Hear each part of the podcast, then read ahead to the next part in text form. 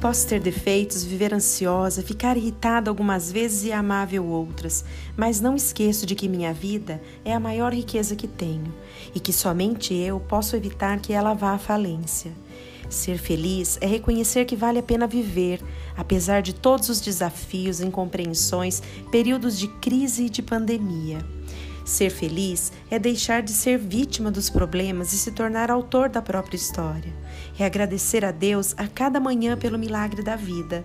Ser feliz é não ter medo dos próprios sentimentos, é saber falar de si mesmo, é ter coragem para ouvir um não, é ter segurança para receber uma crítica, mesmo que ela seja injusta.